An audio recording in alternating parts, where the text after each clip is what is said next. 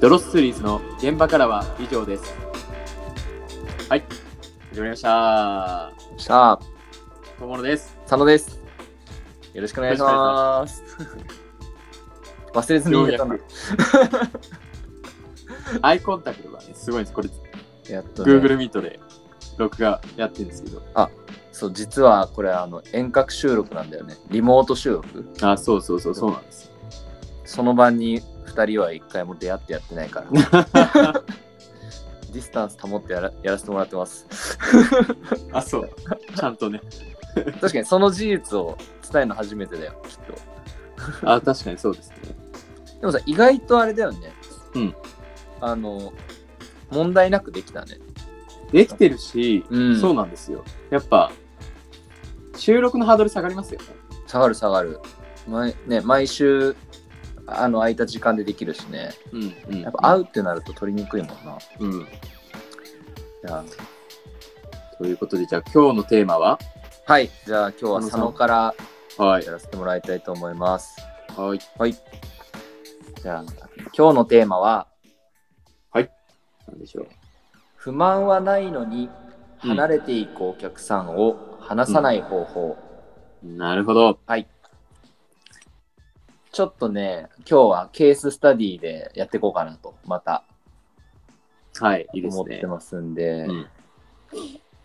まああのい今どうかなその、いろんなビジネスあると思うんだけど、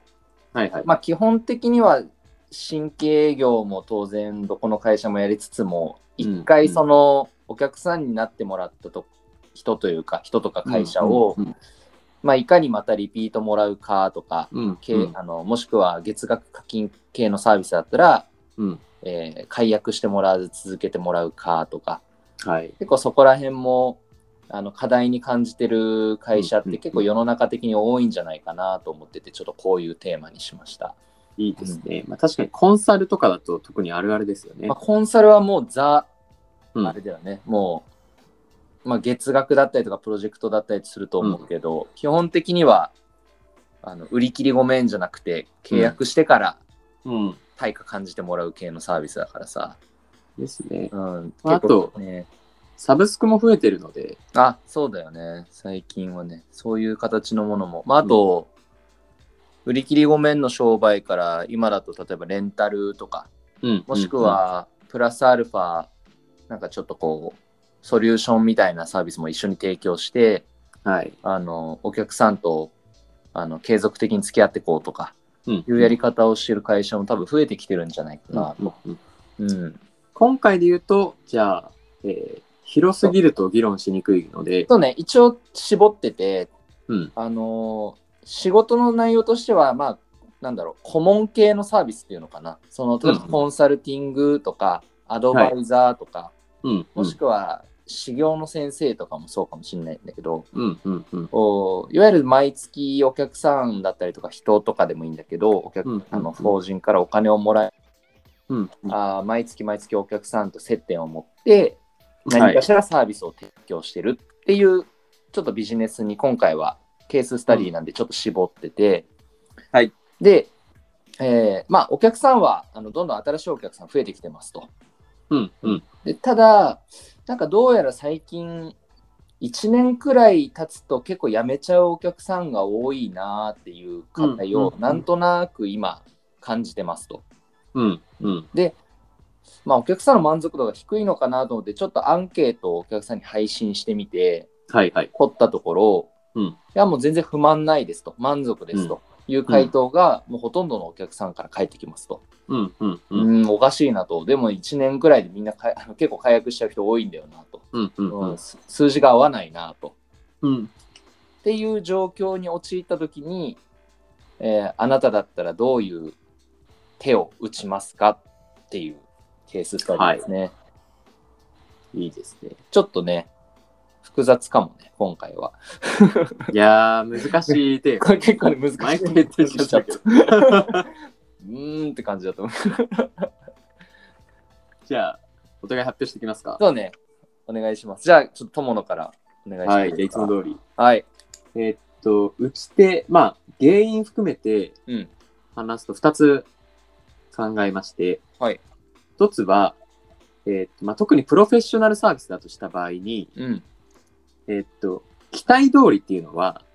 えーとはい大役だと思っていて、おー。えーと大きく上回るっていうのがなんか原則な気はしますと。はい、はい。で、ここの対策とあの測り方みたいなところで言うと、うん。えっと、私の場合結構紹介を依頼することが多くて、はい、はい、はい。期待通りのところっていうのは一定満満足、まあ満足はしてるんですけど、うん。知人に紹介するかで言うと結構 NG なパターンが多いんですよね。うーん。なので、えーおそらく満足度が高いもしくはプロジェクトの、まあ、期間が2、3ヶ月って決まっているのであれば、うんうん。途中で大体依頼することが多いですね。えー。なるほど、ね。で、ちょっとまだであったりとか、うん。あの、断られた場合は、アラートとして、うんうん。えっと、そこの品質をももう少し上げていくみたいなところはややる。ああ、なるほど。じゃあ、他の会社にも紹介したいと思えるうん派っていうのが、あのリ、リトマス紙になるんだ。そうですね。あー指標として持ってて、これ結構ただ確認するタイミングが大事かなと思ってて、ああ、確かにね。私の場合少し早めにミーティングを終えて、ライトマンに最後、確認を毎回するっていうのは結構やってます、ね。うーん。なるほど、なるほど。まあ、ちょっとこう、おオフのタイミングの時に聞くみたいな。そうですね。ああ、なるほど。自分の期待を超えてる状態が作れてたら、うんうんうん。うんまあ、全然紹介をする気には絶対なるもんね。そうですうんね。確かにな。と、もう一つあるのは、えっと、機体がなんか、その外部環境とかで変化してる場合も結構あるかなと。はいはいはい。優先順位が。うん。そうなった場合って、やっぱり常に、えー、なんでしょうね、えー、ロードマップをあクライアントとやっぱり握り続けるってことかなと思ってて、うん。最初にそこはまあ、通常は、まあ、プロジェクト走ってるんで引くと思うんですけど、うんうん。えーまあ、中長期を定期的にやっぱディスカッションするっていうのが大事な気うんがしていて、うんえープロジェクトベースだとやはりここが特に若手の場合は陥りやすいかな。ああ、なるほどね。なのでさっきの電話の時とかでもいいんですけど、えー他に予見がないかっていうのはどっかでやはり取りに行くっていうのもありますし、まあ同じテーマでも、えー深掘りできるのか、うん。環境に変化がないのかっていうのが見ていくっていうのをよくやってますと。ああ、でもやっぱり、あれだな。一社目が同じだったらけあって、考え方が近いわ。 あ結構近いかも。 じゃあ、うん佐野さんのも聞いていいですそかうだね。俺、佐野はね、うーん、あ、基本的には考うえんうん方近いんだけど、まあ、うんそれをさ、どうやって予見しようかっていう時に、その友野の場合は紹介っていうやり方があると思うんだけど、うんうん。ちょっとね、別の方法でもうできるかなって考えてて、はいはい。えーお客さんと、うんえーそのお客さんをメインで担当してるスタッフに、うん同じ質問を投げかけようと思っててはいはい。でしんその質問はシンプルで、うんえっと今何を改善しようとしてますかっていうおー。質問を答えた時にはい。お客さんの答えと担そのメインで担当してるスタッフの答えが一致してるかどうかほうほうほうほを見ようかなと思ってるの。う。なるほど。うん、でまずこれがあの合ってない状況っていうのはささっきの友野が言ってた、うんうん。えー契約時の時の優先順位と今の優先順位が変わってるにもかかわらずそのこっち側が察知できてないとか、うんうん。あのまあ、そもそもお客さんがいろいろやってくれてるけど結局これ何のためにやってんのみたいなので答えられないとか何をうん返しましょうとかうんうんそうすると、こう、ミスマッチが出てるみたいな状況を、まず、ここは一致してるかどうかっていうのを見てあげるのが一個かなっていうのと、うんうん。あともう一個が、えーその、仮に一致してたとして、うんそれが、ちゃんとそのお客さんのあの本質的なメリットというか、利益につながるテーマでちゃんと設定できてるのかっていうのを客観的に判定する人が一人いるといいなと思ってるの。おお、うん、だからあの極論だけどその2人がこれ改善できたらいいっすよねみたいなテーマが、うんあのちゃんちゃらおかしいみたいな 状況が生まれちゃってると、うんあの最後大怪我する可能性があるなんか1年くらい経ってさあれなんかこれやったらうまくいくよねって話になってたけど、結局なんか何も良くなってないなみたいなうん、ういん。う話になっちゃうといずれ相番あの離れ一緒にやってる意味ないですよねって会話になっちゃうと思うから、そうですね。うん、だ合ってるかどうかっていうのとあとその合ってたとしたらその内容が、えー客観的に見てそのお客さんのためを考えた時に、本当に正しいテーマ設定になってるかどうか。あ、それは社内で誰か。そうそうそう。あの、第うん第三者というか、な何人かの目を入れて、うんあの議論するといいんじゃないかなっていうふうに思ったんですね。うんでいや、わかりますね。考えた。わいやもすると、まあ、コンサルの第三者としての役割が、えーっと、クライアント側に寄りすぎるみたいなパタうんーうンんうんうん。そうなんがだ起よこね、り得ますよね。そう、だから俺思うんだけどさ、お客さんが言ってる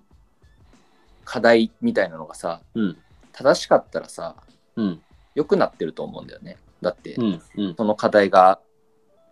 わあの、これが課題なんですって言ってさ、うん、分かってたらさ分かっててそれがかつ正しかったらさうん、あのーこ個人だろうが法人だろうがさ良くなってると思うからさうん、基本的にはね課題設定が間違ってるから良くなってないんでしょっていう気がするのうんそう、でも入り込むとさ結構なんかお客さんがさ言ってることがさ確かにそうだってなっちゃうから急 急に我を失うみたいないや、わかります。営業力のある会社ほどうん、あの、がん、気張ればお客さん取れちゃうからさ、ちょっと こう、ちょっとおろそかになるよね。後ろが、 いやそうですね。契約した後が。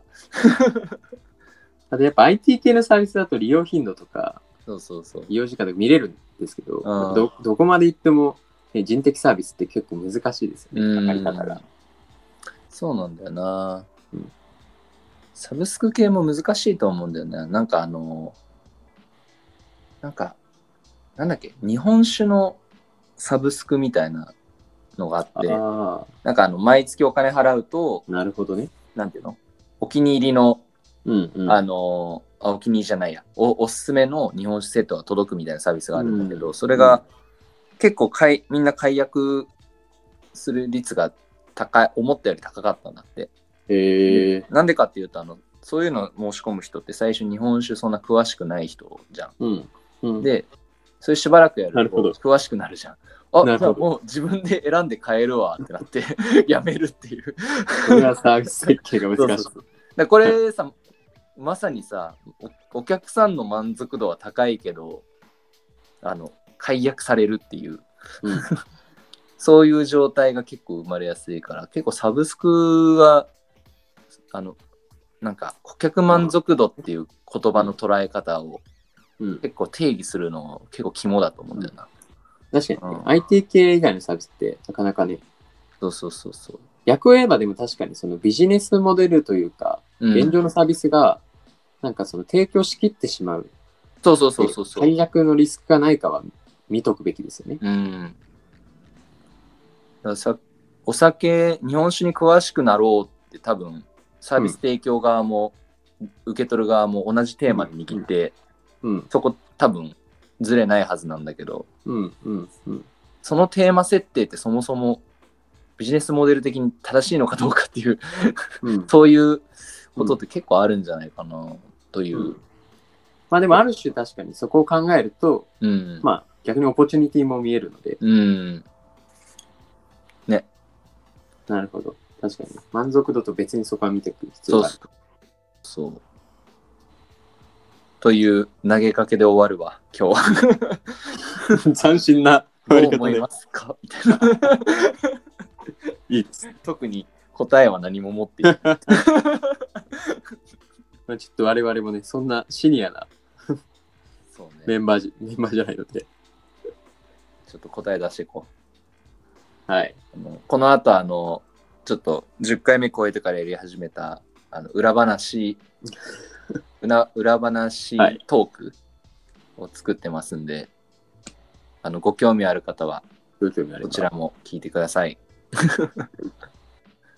じゃあ、友の締め締めてもらおう。現場からは、じゃあ以上でした。バイバイ。バイバイ。